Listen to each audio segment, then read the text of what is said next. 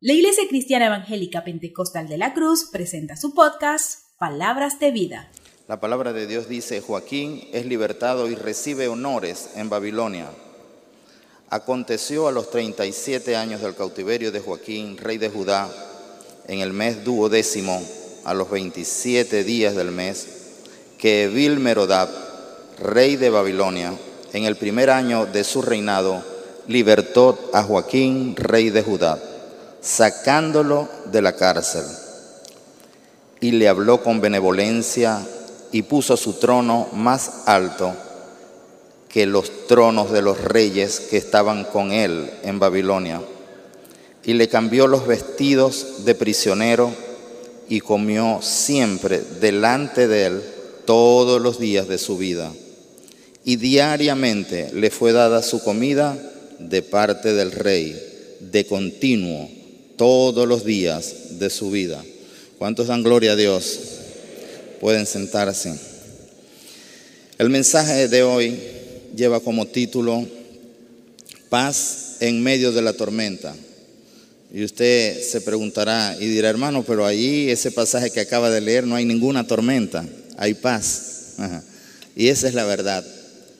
Leímos un pasaje de profunda paz un pasaje bíblico que es muy aparentemente de victoria y en realidad así lo es.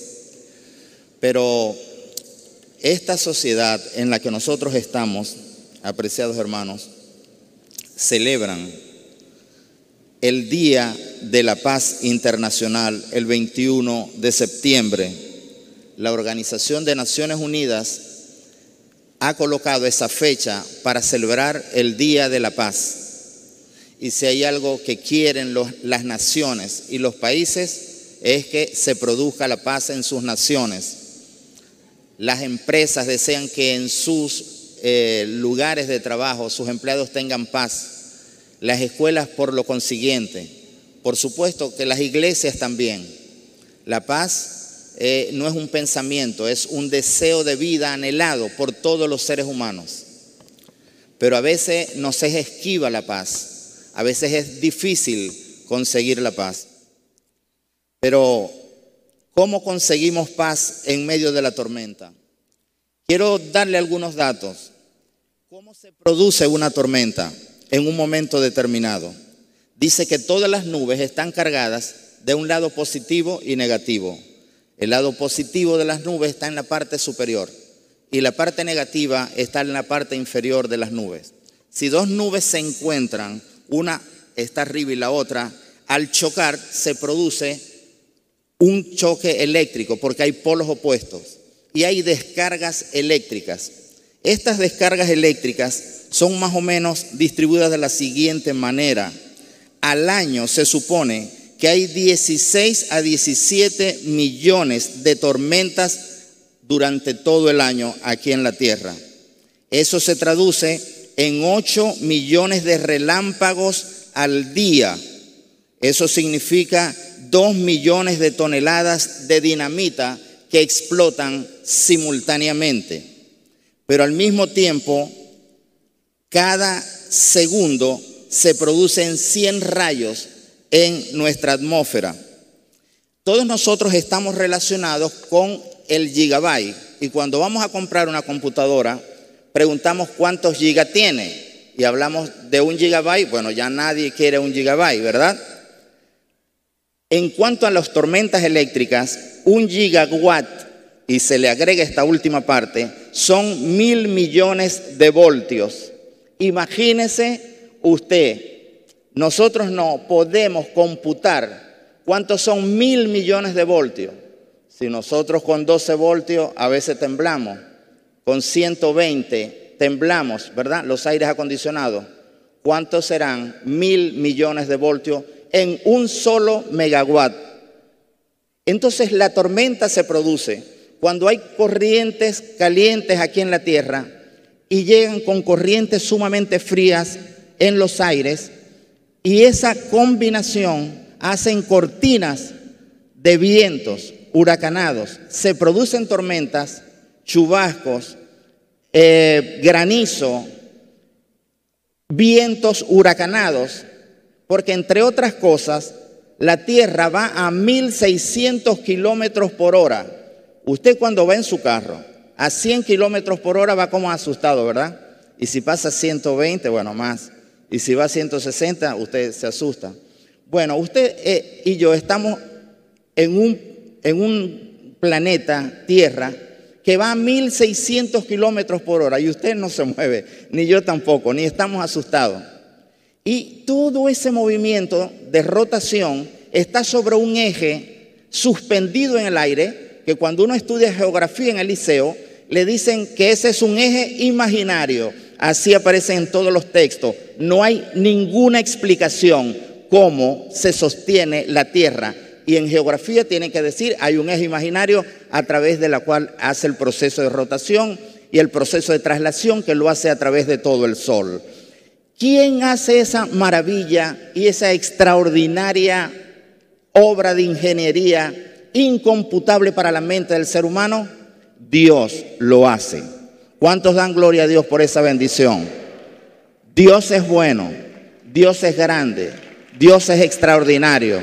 Aplauda al Creador. Es un Dios maravilloso. Él hace eso. De tal manera, hermanos, que dice que Dios mira la tierra y tiemblan, tiemblan los simientes y husmean los montes aquí en la tierra, solo con su mirada. Ese es el Dios nuestro, con todo su poder, con toda su grandeza, con toda su fuerza. Y se producen esas tormentas. Y a veces cuando hay ciertos rayos, nosotros nos asustamos. Quiero decirles que Dios nos da paz en medio de las tormentas. ¿Cuántos lo creen? Dios es bueno. Él nos va a dar paz en medio de la tormenta. Este pasaje, que aparentemente transcurre todo en paz, tiene un trasfondo. Y en el trasfondo hay una profunda turbulencia, hay una profunda tormenta.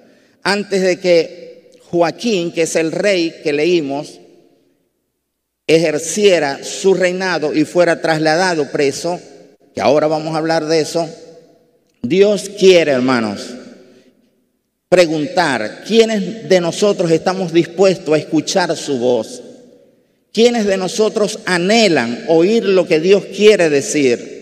Eso es lo más importante que Dios anhela de nosotros. Él lo tiene todo. Lo único que necesita es que le escuchemos. Pero hay una palabra que yo quiero que nosotros, cuando salgamos esta mañana de aquí, no se nos olvide. Esa, es una, esa palabra es un hebreísmo y es una palabra que es hebraísmo que se dice Shema. Yo quiero que todas se aprendan esta palabra, es muy sencilla, se llama Shema en hebreo. Esa palabra que está en las escrituras significa oír, pero al mismo tiempo significa obedecer. Entonces Dios lo único que necesita es que nosotros pongamos por obra el chema en nuestras vidas. Porque en castellano nosotros decimos oír es una cosa y hacer es otra. Para los hebreos no es así. En su idioma hay una sola palabra que se utiliza para oír y una sola palabra para obedecer y es Shema. Así que cuando Dios dice, Shema Israel, dice, oye Israel y haz lo que yo te estoy diciendo. Yo quiero que en esta mañana pueden olvidársenos muchas cosas, pero vayámonos con esa palabra. Shema en hebreo significa oír y obedecer simultáneamente. La pregunta es, ¿quiénes están dispuestos a escuchar el Shema de Dios?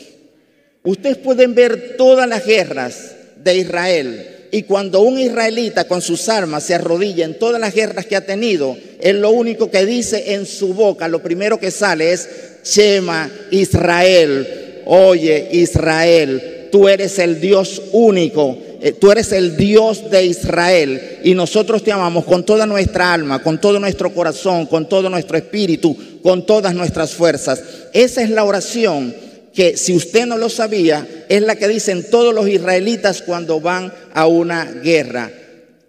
Shema, Israel, oye Israel, yo soy tu único Dios. Esa es la oración que los israelitas dicen. Hermanos, si nosotros nos ponemos a sacar la cuenta de las personas que Dios mandó para que lo oyeran a Él, yo solamente voy a dar un panorama rápido sobre eso. Mandó, hizo cinco libros en el Antiguo Testamento. Isaías, que profetizó sobre el Mesías. Jeremías, que anuncia la destrucción de Jerusalén. Ezequiel, el profeta que dramatiza sus mensajes. Daniel, el profeta de los reinos futuros. Envía luego doce libros que son profetas menores. Envía a Oseas, que habla, se casa con la mujer infiel para hablar de la infidelidad de Israel. Joel envía y habla sobre Pentecostés. Amós, el pastor que profetizó. Abdías, que profetiza contra Edom.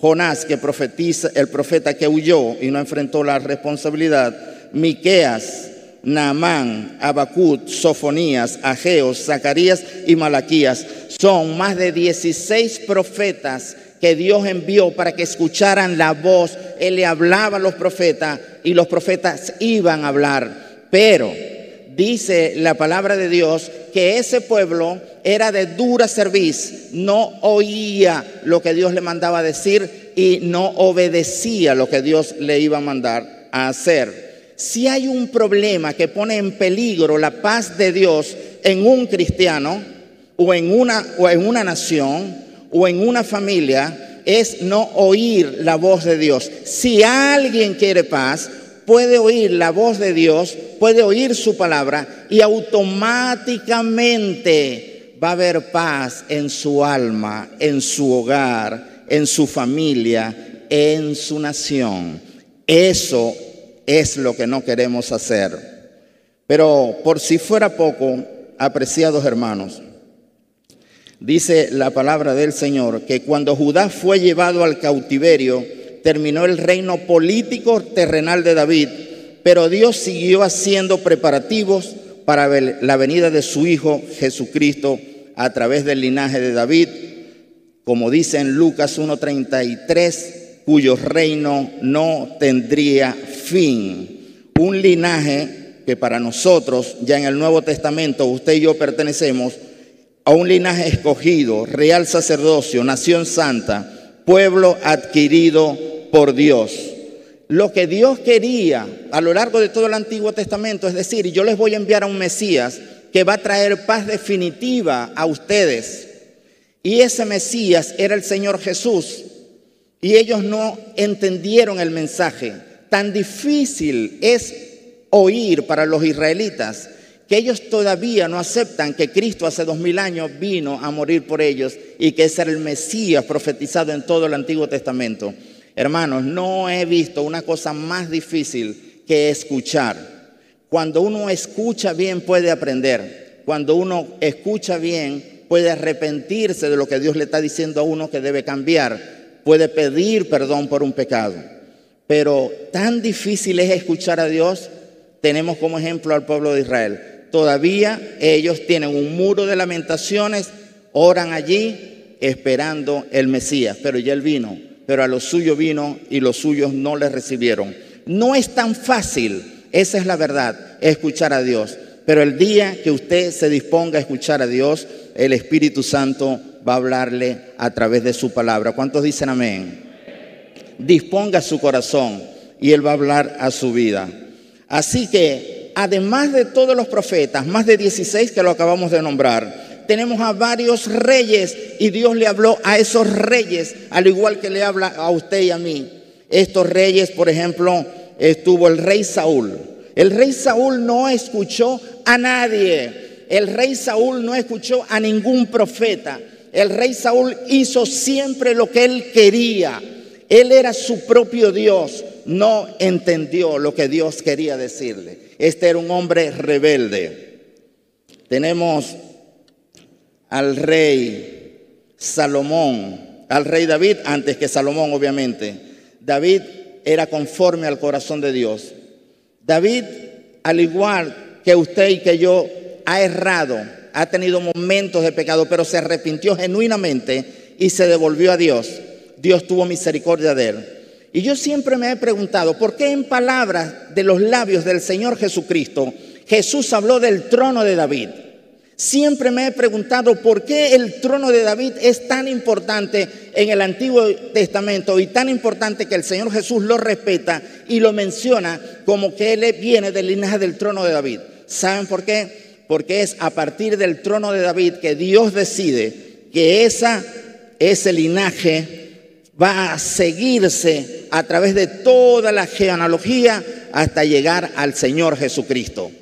Y esa bendición extraordinaria era lo que no entendían ninguno de esos reyes de Israel. El fundamento, la espina dorsal de todo el, pensamiento profético es el Señor Jesucristo. El Señor Jesús aquí como cabeza, al final de esa columna, la columna de toda la profecía es el Señor Jesucristo. Y el Espíritu Santo ha sostenido toda la palabra profética para que sepamos que Jesús es el Mesías el que nos va a traer la paz en medio de la tormenta. ¿Cuántos dicen amén?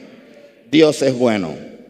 Estaba, eh, luego vino Salomón. Salomón le fue muy bien, construyó el templo. David se le dijo que no lo podía hacer, tenía todas las herramientas, construyó, pero al final Salomón vivía tan confortablemente que se dejó guiar por el mundo y se apartó de lo que Dios le había dicho. No escuchó bien lo que Dios había dicho. Después vino Acab, un prototipo de maldad. Ahí lo tenemos en ese rey. Luego vino el rey Asab, ¿verdad? Perseveró, no perseveró. Luego vino el, rey Acab. Usías también vino. Él fue prosperado, fue una persona poderosa. luego vino Manasés, estaba Manasés se arrepintió y buscó de Dios, pero él había hecho el mal. Ya el mal estaba hecho y no se podía hacer nada. A veces lo que pasó con Manasés ocurre, hermanos. Pecamos, nos arrepentimos, pero ya el mal está hecho. Hay algunas cosas que no podemos cambiar. Y el Señor tiene misericordia de nosotros en medio de eso. Está Joás, este rey que ahorita vamos a hablar en parte de él eh, fue una persona ingrata. Tuvo un rey, un sumo sacerdote que lo cuidó, lo bendijo, lo ayudó, pero luego él, cuando muere, su tutor, ¿verdad? Eh, él viene y se aparta de Dios y hace lo malo y tiene un mal fin, lamentablemente. Luego viene Jeroboam, dos, después viene Josafat, después viene Joacín que antecede a Joaquín, el que estamos nosotros. Y ha sido una cosa tremenda esta situación. Dice la palabra de Dios en Jeremías 36 que no oía la palabra de Dios. Dice, si no obedecemos, te raeré de la tierra, le dice el Señor. La palabra de Dios sigue siendo necesaria.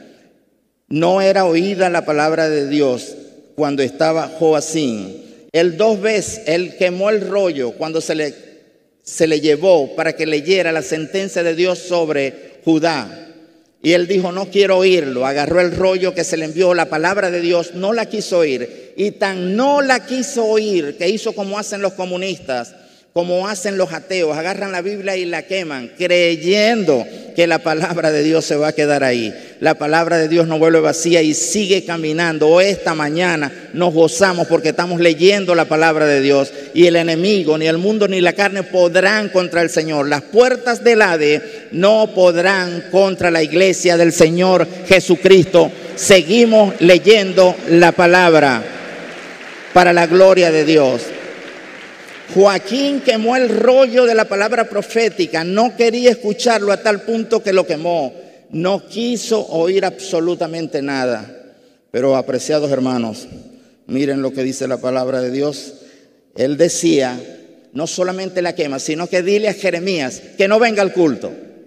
Y ponía a los guardias como aquí hay tres puertas y decían, si viene Jeremías, si tuviéramos en ese tiempo, y ustedes vean a Jeremías, no lo dejen entrar, por aquí, ni por aquí, ni por ahí, ni otra puerta que está por allá por protocolo. No entre Jeremías. La pregunta es, ¿cómo si este hombre no quería escuchar la palabra de Dios y quemó la palabra profética que Dios había mandado a Jeremías y no quería a Jeremías en el culto? ¿Por qué el culto seguía? Es la pregunta. ¿Por qué el culto seguía? O sea que este hombre no estaba escuchando a Dios, no quería obedecer a Dios, pero el culto seguía. Así hay personas, no quieren escuchar a Dios, no quieren obedecer a Dios porque no conocen la palabra hebrea, chema, que significa oír y hacer, es lo mismo, pero el culto sigue. Hay iglesias donde el culto sigue, pero la persona está en profunda rebelión contra Dios, en profundo pecado, no va hacia adelante, no se arrepiente, no está buscando de Dios diariamente a través de su palabra, pero el culto sigue. Este hombre no quería escuchar a Dios, quemó su palabra, pero él decía, no entre Jeremías aquí, porque nosotros vamos a seguir haciendo en el templo donde estamos el culto. Es una triste realidad que el Señor no permita que eso nos ocurra a nosotros. En Proverbios 18, 19 dice, antes del quebrantamiento es la soberbia y antes de la caída la altivez de espíritu. Mejor es humillar el espíritu con los humildes que repartir despojos con los soberbios. En el Salmo 53, 12 dice, Dios desde los cielos miró sobre los hijos de los hombres para ver si había algún entendido que buscara a Dios. Y en primera de Corintios 10, 11 dice, y estas cosas le acontecieron como ejemplo y están escritas para amonestarnos a nosotros, a quienes han alcanzado los fines de los siglos. Hermanos, y luego termina ese versículo, dice, el que esté firme, mire que no caiga, apreciados hermanos. Pero al mismo tiempo, después que este hombre hizo todo eso, la palabra del Señor dice en Jeremías 25, 1, 7, desde hace 23 años he venido hablando, pero no oísteis. 23 años estaba Jeremías diciéndole la palabra al pueblo. El profeta, el profeta no declara el futuro, el profeta denuncia el pecado. Pero cuando usted corrige el pecado, usted sabe que al futuro le va a ir bien. ¿Cuántos dicen amén? El profeta lo que hace es denunciar el pecado. Pero si yo arreglo mi vida de pecado, mi futuro está asegurado. Así que no es que voy a buscar un profeta para que me diga qué va a pasar. No, eso es un agorero. No, no estamos buscando eso. Dice, no me habéis oído para provocarme con obras de vuestras manos, para mal vuestro. En Jeremías 36 sigue diciendo, Joacín rey no entendía el consejo de Dios. Y luego él dice, quizás, háblale por última vez, quizás oiga y se arrepiente y yo perdonaré su maldad. Sigue diciendo, así me ha prohibido que entre a la casa de Dios, dice Jeremías. Manda a Baruch nuevamente y le añade a la palabra profética otras palabras, quizá llegue la oración de ellos a la presencia de Jehová. Dios dos veces dice, quizá se arrepientan, quizá escuchen. Oiga, Dios en esta mañana nos está diciendo a nosotros, quizá hoy en la mañana mi iglesia oiga. ¿Cuántos dicen amén? Dice, sí, Señor, háblame. Yo quiero escuchar tu palabra a través de la palabra hebrea que, que se pronuncia Shema, que significa oír y hacer, que es igual. Esta sociedad enferma y atormentada, uno se pregunta, ¿habrá paz? El rey Joás no fue agradecido. Tuvo un tutor, un mentor que se llama Joyada, que era sumo sacerdote. Ellos en esa oportunidad ocurren tres asesinatos. Asesinan a Atalía, madre de Jezabel, que usurpó el cargo y fue una dictadora fue asesinada. Asesinaron a Joás en 2 Reyes 2, 12, 20. Conjuraron y mataron a Joás, otro rey de, de allá de Judá. En 2 de Crónicas 24, 21, 22 dice, asesinaron a Zacarías. A, dice, entre el altar y el templo le dijo Jehová, ve él antes de morir, Zacarías antes de morir, él fue eh, apedreado, pero antes de morir dijo estas palabras, Jehová vea y lo demande. Cuando ya estaba muriendo, sus últimas palabras dijo, Jehová mire y él tome en consideración lo que me está pasando. Esa oración fue contestada 600 años después. Esta semana que tuve en la reunión de oración, o la semana pasada, le decía a los hermanos que escuché a otro hermano a su vez decir un pensamiento muy interesante. Él decía que las oraciones, Dios tiene un banco allá, un archivo de nuestras oraciones. Y en un momento determinado de la historia de nuestra vida, porque Él sabe cómo va a terminar, Él va a ir respondiendo. Y a lo mejor nos vamos a ir con Él y Él va a responder esas oraciones que Él tenía allí. Así que este Jeremías, antes de morir, dice esas palabras, hace una oración. Ojalá Dios vea lo que está ocurriendo y haga justicia. Usted sabe cuándo respondió Dios esa oración. En palabras del Señor Jesucristo. Él lo dijo la oración 600 años antes de que ocurriera. Y Dios escuchó. Mire lo que dice el Señor Jesús. El Señor Jesús dice en Lucas 11:51, desde la sangre de Abel hasta la sangre de Zacarías, y el que habían asesinado de Zacarías, quien había dicho esas palabras.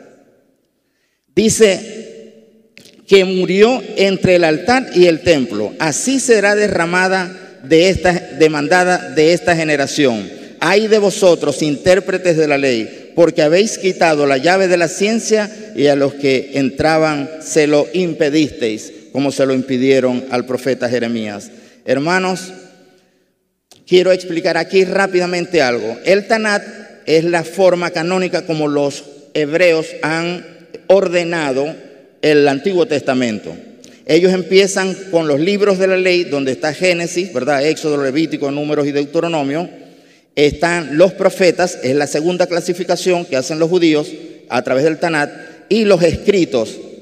la ley lo llaman la Torah, los profetas Kevilín y los escritos Ketubín. Pero, ¿qué tiene que ver Jesús con el ordenamiento del el Antiguo Testamento por parte de los judíos? A través de esos 24 libros, en que en Génesis aparece lo primero que Jesús dice, desde la sangre de Abel. Eso ocurrió en Génesis. Caín mató a Abel, ¿se acuerda? El primer asesinato. Pero este asesinato de Zacarías aparece en el segundo libro de Reyes que acabamos de leer, el, el segundo libro de Crónicas. Y Crónicas para el ordenamiento de los libros a través de los hebreos es crónica.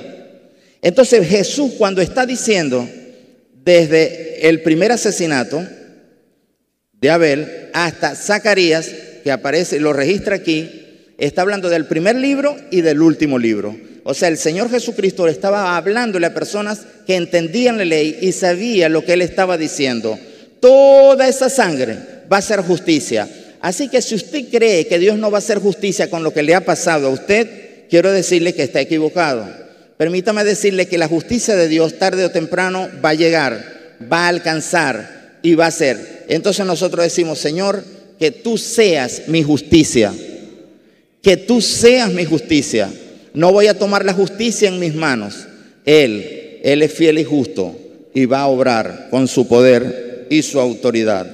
En segunda de Crónicas 20:24 dice, "No te olvidaste de Jehová, Dios, como te olvidaste de Jehová, Dios se olvidará de ti. Esa palabra en 2 de Crónicas 24:20 es la palabra que calza específicamente a esta nación. Siempre esta nación en estos últimos 20 años se ha preguntado, ¿por qué Dios se ha olvidado de mí? Y la respuesta está en este texto bíblico en 2 de Crónicas 24:20. Dice, porque te olvidaste de mí, yo me voy a olvidar de ti. Es una sentencia muy fuerte, muy dura, muy terrible. Pero cada vez que las personas en este país me han hablado de que la situación está difícil, que la cosa no funciona, y, no es, y es cierto, yo les digo, pero les voy a decir algo. Por muchos años, estos últimos 60 años, le dijimos, Dios, no vengas a Venezuela, estamos muy bien, vivimos como ricos, es el país más próspero en toda América Latina, estamos súper bien, tenemos un buen estatus social, así que déjanos actuar solo a nosotros, podemos hacerlo sin ti. Y sacamos a Dios de nuestra vida, de nuestra familia, de nuestras empresas y ahora, por primera vez en todos estos años, todo el que está pisando esta nación mira los cielos y dice, no es la derecha que me va a sacar de esta situación, políticamente hablando, ni es la izquierda la que me va a sacar, políticamente hablando. y mirando a los cielos dice, Dios es el único que me va a sacar de la situación en la que yo estoy, familiar, con mi empresa, en mi hogar y en mi vida cristiana, para la gloria de Dios. Volvamos a la historia que nosotros leímos al principio. En Segunda de Reyes 2.25, la palabra dice, Joaquín tenía 37 años en prisión, hermanos, 37 años en prisión. Les voy a decir lo siguiente, este Joaquín fue rey de Judá y es apresado y pasa 37 años en prisión. ¿Qué hace una persona presa en una cárcel 37 años? Mira el techo, mira las paredes que usualmente son pequeñas, el catre donde está durmiendo es muy rudo, muy difícil, a lo mejor no hay nada y ahí la cuestión, de repente sale al, patio, ve por un momento el cielo, pero luego tiene que retraerse. No puede ir a su nación porque habían sido trasladados a Babilonia. No puede andar con sus amigos como lo hacía antes, no puede hacer el culto como lo hacía porque ya el templo había sido destruido. ¿Qué hace un hombre con 37 años en una cárcel? Es sumamente duro y difícil. La cárcel es tan difícil que las personas pasan muchos años viendo cómo se escapan de la cárcel. Por ejemplo, hay un, un preso muy famoso que se escapó cinco veces de la cárcel en Francia. Y el último escape se llamaba el escape del amor, porque su esposa empezó a practicar y agarró un curso de piloto de helicópteros, aprendió. Y luego cuando salen al patio, viene el helicóptero, como una película, y lanza una escalera y él sube por ahí y lo saca de la cárcel. Obviamente luego lo, lo, apresan, pero lo que les digo yo es que las personas cuando están en la cárcel quieren salir de cualquier forma y hacen cosas como esa, o sea, buscar un helicóptero y lo saca en el momento que él sale de permiso. Aquí en Colombia había una banda, cuatro personas vienen y hacen una eh, tarjeta, una boleta de excarcelación, o sea, donde el juez dice, mira, ya estos están, ya cumplieron su condena, están libres. Y la enviaron a la cárcel.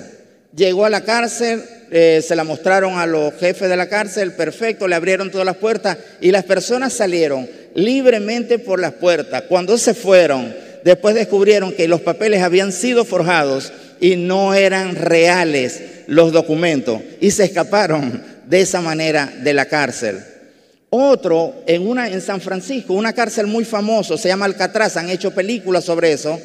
Esa es una isla, ahí están, una isla con mucha seguridad, no pueden escaparse.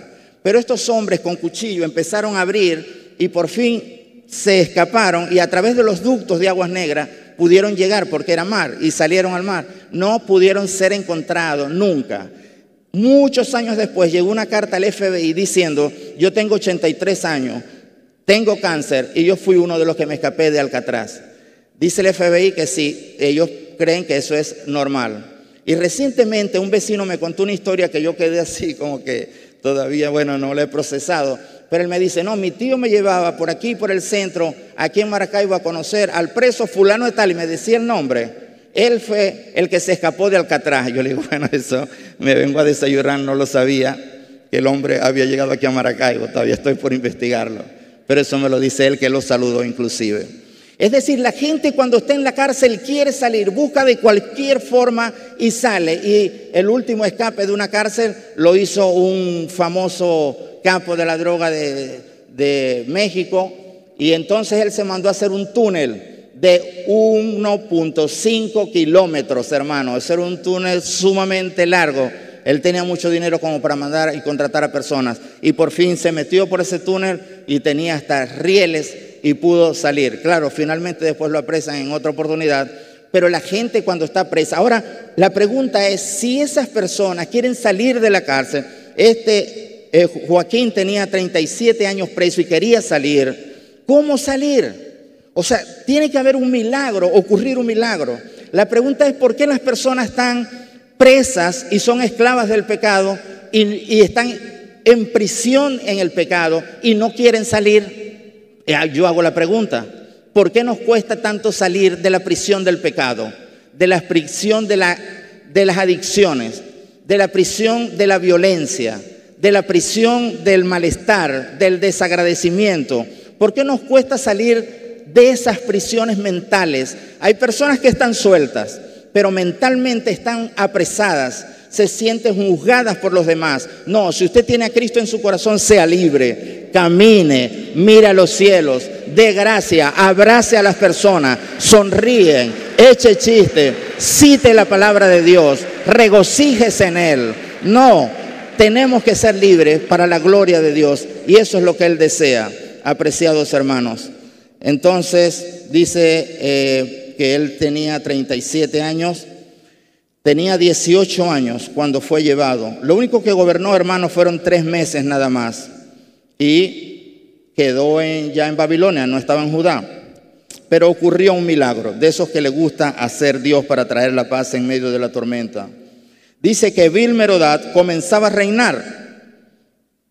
Era sucesor de Nabucodonosor. Nabucodonosor era que había puesto preso a Joaquín.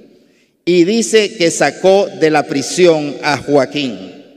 ¿Cuántos han salido de la prisión del pecado en esta mañana aquí en este lugar? Eso es lo que hace Jesucristo, nos saca de la prisión en la que estemos.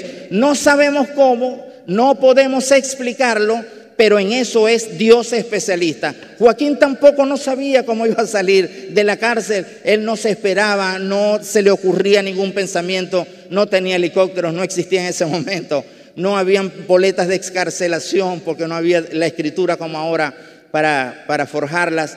Y él de repente siente que el rey Evi Merodad, que acababa de entrar en sus primeros 100 días de gobierno, bueno, no, en su primer año de gobierno. Una de las primeras obras que hizo fue, ahí hay un rey, ese rey es de Judá y yo quiero sacarlo. Yo me imagino, porque no lo dice la palabra, que Joaquín oraba en las noches y en las mañanas y decir, Señor, yo quiero ser libre. Ojalá que usted y yo oremos como Él, como Joaquín. Señor, yo quiero ser libre de lo que me ata en esta tierra quiero ser libre. Y sorpresivamente, este rey nuevo en sus funciones de reyes lo saca de la cárcel. Y esa es la primera bendición, la respuesta a la oración de Joaquín. Así que es sacado. Tercer punto. Dice, y puso su trono más alto que los tronos de los reyes. En Efesios 2.6 dice, que el Señor nos pondrá en lugares celestiales en Cristo Jesús. ¿Cuántos dicen gloria a Dios? Eso es lo que va a hacer el Señor Jesús, lo dice allí en Efesios. Nos pondrá en sitios altos, en lugares celestiales en Cristo Jesús. El Señor puso, eh, eh puso sobre los tronos que estaban allí en Babilonia, colocó a este rey. Me imagino que cuando estaba preso la gente se burlaba de él. Dice, tú rey, mira dónde estás preso, igual que nosotros. ¿Dónde están tus servidores? ¿Dónde están tus servicios? Nada, no existían. Pero fue llevado al trono. Cuarto, nuevas vestiduras cuando salió. Dice allí que le cambió de vestido. Y la palabra de Dios dice que Mefiboset también estaba por allá. David lo mandó a llamar y le colocó nuevas vestiduras. Pero si usted no sabe qué va a ocurrir con nosotros, en la palabra de Dios dice en Colosenses 3:12, vestidos pues, ¿verdad? De la manera santa, apreciados, amados, eh, eh, escribiendo Pablo a la iglesia de Colosas. En Apocalipsis 3:5 dice una palabra maravillosa, ¿cómo vamos a ser vestidos? Yo recuerdo que un hermano en Cristo, eh, que ya partió con el Señor, él tenía una bata blanca, como las que se pone la coral aquí. Y él dijo que cuando él muriera, él se iba a vestir de blanco, porque así lo dice Apocalipsis. Y entonces, bueno, la familia no hallaba qué hacer, ya estaba muerto, pues no podía decir nada más. Pues lo vistieron y de todas maneras pusieron la bata blanca, se la metieron en, el féretro. Y ellos respetaron eso ahí, pero el hermano lo que leía en la Biblia, cuando la leía, era este texto en Apocalipsis 3.5. Dice, serán vestidos de vestiduras blancas. ¿Cuántos dan gloria a Dios? A Joaquín le pusieron nuevas vestiduras, pero a nosotros nos pondrán vestiduras blancas cuando estemos delante de la presencia del Señor.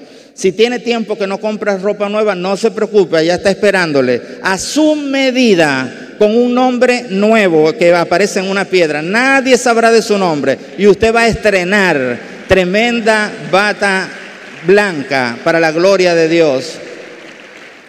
Dice, y su nombre no será borrado. Y aquí hay una parte importante, su nombre no será borrado. Hermanos, cuando alguien le diga a usted, mira que tu nombre va a ser borrado, usted le dice, no, usted no ha leído Apocalipsis. Y búsquele este pasaje y léaselo.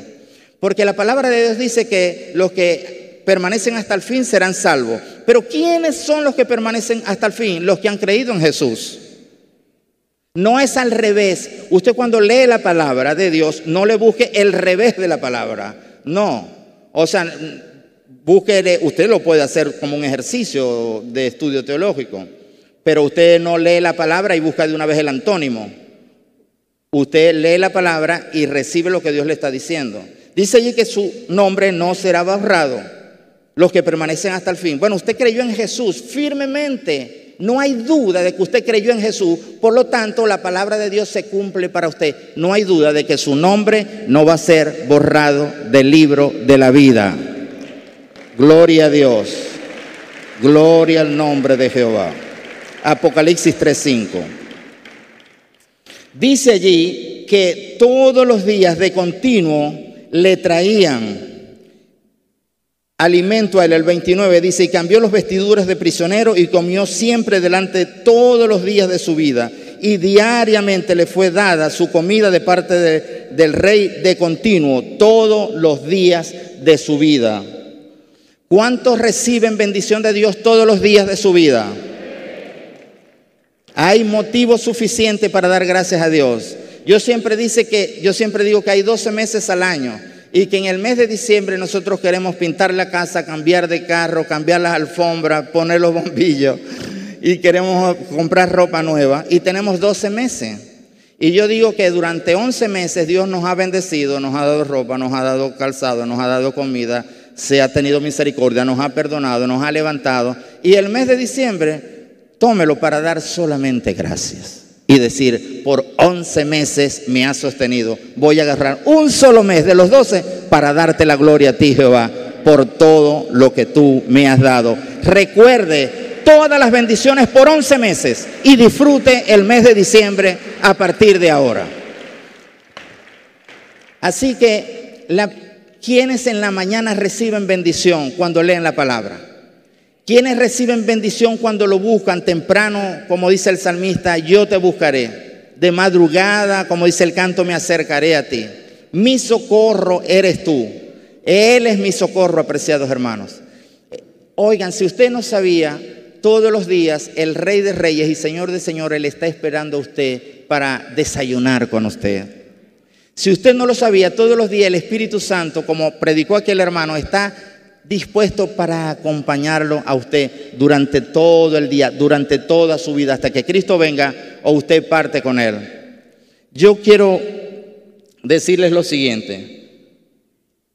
En el centro de toda la profecía está el, Señor Jesucristo. Hay alguien que va a ofrecer paz a esta tierra y es el anticristo. Él va a ofrecer paz. Después de la gran tribulación, después de la tribulación, él va a ofrecer paz y va a hacer paz con Israel. Y después que diga que hay paz, vendrá la guerra. No espere usted el anticristo para que el anticristo le ofrezca paz a ustedes. Más bien yo lo invito a usted a que usted lea Juan 20, 19. Dice que los discípulos estaban asustados, completamente asustados. Jesús ya había muerto, había resucitado, pero ellos no lo habían visto y estaban todos reunidos en un lugar y dice que el Señor Jesucristo se le apareció a ellos. ¿Y sabes qué le dijo el Señor Jesucristo a ellos? Paz sea a vosotros. Hoy en esta mañana Jesús te dice, estoy aquí con ustedes, paz sea a ustedes. En medio de la inflación, en medio de la hiperinflación, en medio de la deflación, en medio de la desvalorización de la moneda, Dios está contigo.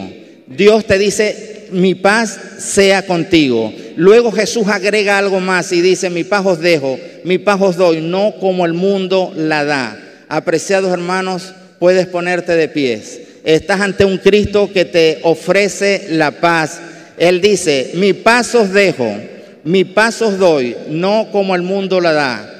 Apreciados hermanos, quiero preguntar si hay alguien aquí que desea tener esa paz en su corazón y decirle, Señor Jesús, yo quiero en esta mañana decirte que en medio de toda esta tormenta social, personal, familiar o de trabajo, yo hoy decido recibirte a ti Jesús como Señor y Salvador. Quiero que tu paz esté en mi corazón en mi alma. Los hermanos pueden orar y si hay alguna persona aquí que ha venido en esta mañana invitado, puede pasar. Yo lo invito, no, no se asuste, no se angustie. Los discípulos estaban angustiados, pero cuando ellos pasaron y cuando recibieron a Jesús, sintieron la paz del Señor Jesús, de Jesucristo en su alma. Si hay alguna persona aquí que quiere recibir a Cristo, venga y dígale, Señor Jesús, yo te recibo como mi Señor y Salvador. Lo estamos esperando. Un, un día nosotros abrimos nuestro corazón y Cristo entró a él. Evil estaba cumpliendo la misión que Dios le había puesto para que Joaquín pueda ser suelto, ir a la mesa y sentarse a la mesa del rey y comer todos los días con él. Nosotros un día lo hicimos. Nosotros un día recibimos a Cristo como Señor y Salvador. Me gustaría que usted pueda venir acá y recibir al Señor Jesús como Señor y Salvador. Dios es bueno y para siempre es su misericordia. Tú puedes recibir a Cristo hoy. No esperes para mañana. Se dice que una persona siempre decía, lo voy a recibir después, lo voy a recibir después. Y llegó el día que murió y luego aparecía, lo voy a recibir después en letras, porque mientras estuvo vivo, no decidió buscar del Señor. Dice la Biblia que los que buscan a Jesús son los valientes. Los valientes son los que arrebatan el reino de los cielos. Pone sus manos al arado y no mira hacia atrás. Hoy Dios ha dispuesto este momento para que tú te encuentres con Él. Levántate, o sea, no tengas temor. No importa lo que digan las personas. Tú dices, yo voy por mi paz, por la cuota que a mí me pertenece. Si Cristo tiene paz para mí, yo voy corriendo a buscarla. No te quedes allí sentado. Hoy ha creado, dice la palabra, hoy es el día que ha creado el Señor para ti, para que tú lo busques, para que tú te llenes de su presencia. Un día nosotros lo hicimos. No importa nuestros amigos, nuestra familia. Decidimos, yo voy por la paz que Cristo ofrece. Yo voy por la paz que Él ofrece. Yo voy por la paz que Él ofrece. Yo voy a salir de la cárcel. Yo voy a salir de la cárcel donde estoy. Nadie me va a quitar la bendición. Jesús me ofrece paz. Yo voy sobre la, voy a buscar la paz que solamente Cristo puede ofrecernos.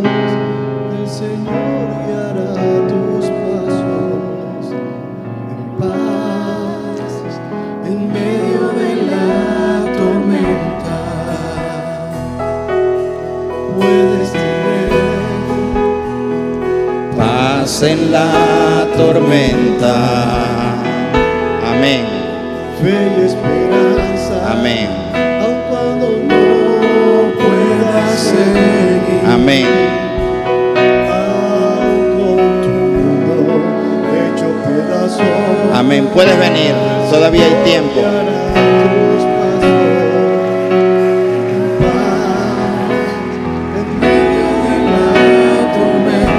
Gloria a Dios. Yo quiero que repitan esta palabra, esta oración conmigo. Digan, Señor Jesús, en esta hora yo abro mi corazón para que tú Jesús entres a mi vida. Con tu sangre me limpies de todo pecado. Renuncio a todo lo que me aparta de ti. Y hoy humildemente, de todo corazón, quiero que la paz tuya, que sobrepasa todo entendimiento, llene mi alma, mi corazón, mi pensamiento, mi hogar, mi trabajo, mis estudios, mis hijos, toda mi familia. Que tu paz llene mi vida, Jesús. Inscribe mi nombre en el libro de la vida. Quiero a partir de hoy sentir tu salvación, que tu Espíritu Santo llene mi vida con su fruto y sus dones. Gracias por esta mañana. Nunca olvidaré que hoy te he encontrado. He abierto mi corazón para que tú entres. Gracias Jesús. Gracias Jesús. Gracias Jesús. Te lo pedimos, mi Dios, en el nombre de Jesús. Amén. Quiero decirles a ustedes lo siguiente. Jesucristo dijo, yo estoy a la puerta y llama. Si alguno oye mi voz y abre la puerta de su corazón, yo entraré a él y cenaré con él y él conmigo. Lo que pasó con Joaquín aquí fue que el rey lo invitó luego a cenar con él. Hoy Jesucristo le dijo a ustedes, como ustedes abrieron mi corazón, yo los invito a que cenen conmigo. Y Jesucristo invita a cenar con él a sus amigos. A partir de hoy, Jesús ya no es un conocido de ustedes. Jesús es su amigo, es su Señor. Y en Juan 1 dice, el que recibe a Cristo como Señor y Salvador, yo le doy la autoridad, la potestad de ser llamado hijo de Dios. Ahora diga, yo soy hijo de Dios porque recibí a Cristo. Ahora vamos a orar por ello. Extienda su mano. Mi Dios, te pedimos que la bendición del Padre, del Hijo y del Espíritu Santo sea sobre nuestros hermanos. Que permanezcan firmes hasta el fin y que sus nombres no sean borrados del libro de la vida. ¿Cuántos dicen amén? Te lo pedimos y lo esperamos en Cristo Jesús. Amén. Ahora yo le voy a pedir que puedan mirar hacia allá, hacia el frente de la congregación. Miren hacia donde están los hermanos de aquel lado. Uno, dos y tres. Bienvenidos a la familia de Dios. Ahora yo le voy a pedir que por aquí con el hermano Cruz, a la derecha, pueden ir con nuestro hermano. Por acá. Pueden ir. Allá van a cantar, pueden cantar esa canción, pero quiero decir lo siguiente a los hermanos en Cristo. Ponta la estrofa ahí, rapidito ahí, de esa. Pasen la tormenta antes que canten la última. Hermanos, en un momento, y esto es para la iglesia, el Señor Jesús estaba con sus discípulos, pero Él se durmió en la barca y vino una tormenta. La tormenta se desarrolló en el mar de Genezaret, que era un lago. Y ellos despertaron a Jesús porque se asustaron. Dijeron, Señor, nos vamos a hundir. Y Jesús le dijo, paz en medio de la tormenta. Y dice que en las aguas se aplacaron. Y dijo, hombres de poca fe, ¿por qué dudan? Si Cristo está en la barca de tu vida, en la barca de tu familia, en la barca de tu trabajo, de tus estudios, Él te dice hoy, paz en medio de la tormenta. Dios le bendiga, apreciados hermanos. Hecho el Señor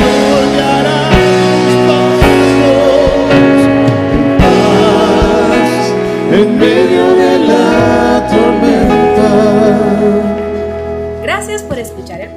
Palabras de Vida, producido por la Iglesia Cristiana Evangélica Pentecostal de la Cruz, Maracaibo, Venezuela. Síganos en nuestras redes sociales en Facebook como Iglesia de la Cruz OF, en Instagram como Iglesia de la Cruz BZLA